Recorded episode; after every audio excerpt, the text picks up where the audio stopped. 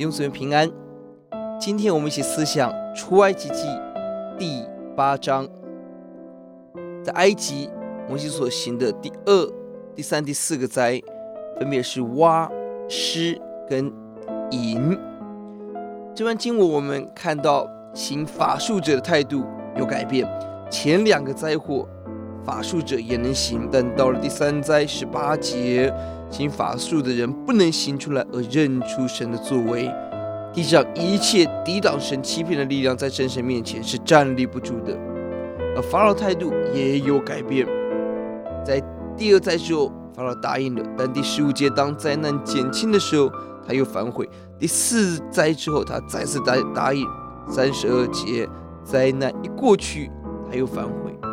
当人拒绝神、抵挡神，会变成一种习惯。是不自觉的、无法控制的来反对神，何等的可怕！求主怜悯我们。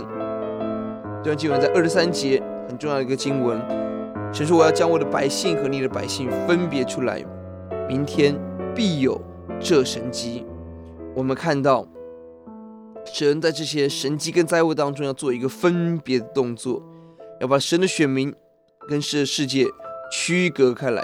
这个分别字。文原文当中有救赎的意思，是的，我们被分别出来，为要使我们得着神的救赎。神让他的百姓从苍蝇之灾被分别出来。